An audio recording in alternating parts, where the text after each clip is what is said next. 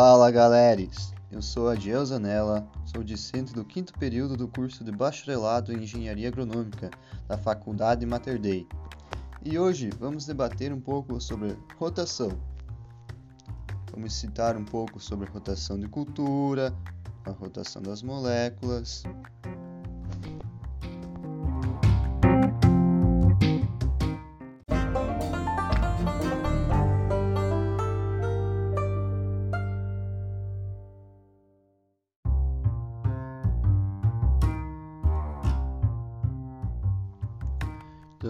Correlacionado com a rotação, a mesma requer planejamento, e este planejamento a longo prazo, isso de um período de 4 a 5 anos, no mínimo.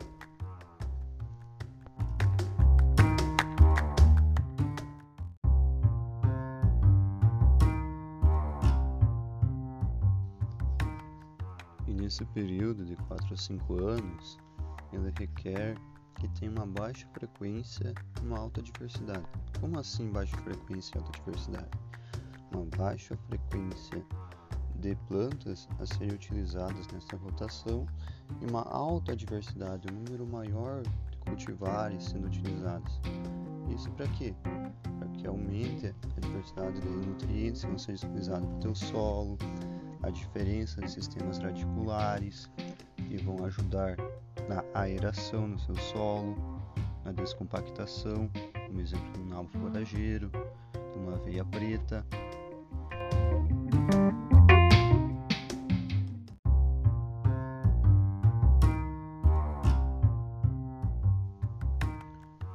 Mas nessa rotação não é somente de plantas, também são das moléculas que vão ser utilizadas.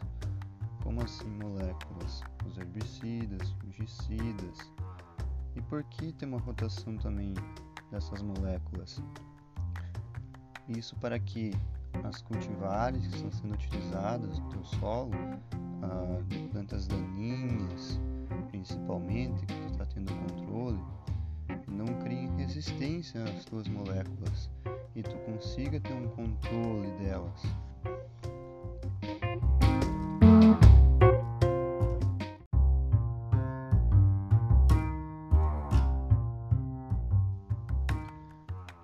Também vale ressaltar que com o sistema de rotação de culturas, tu também vai estar controlando as plantas daninhas com a cobertura do teu solo, pois tu tendo teu solo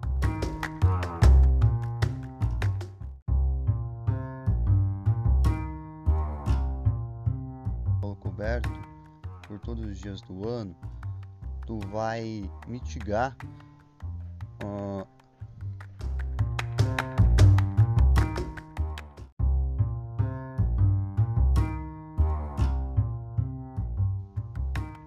a infestação das plantas daninhas e também tu vai ter um aumento do coeficiente de rugosidade, assim diminuindo as erosões também que vão ocorrer. Também vai ocorrer o aumento da atividade microbiana.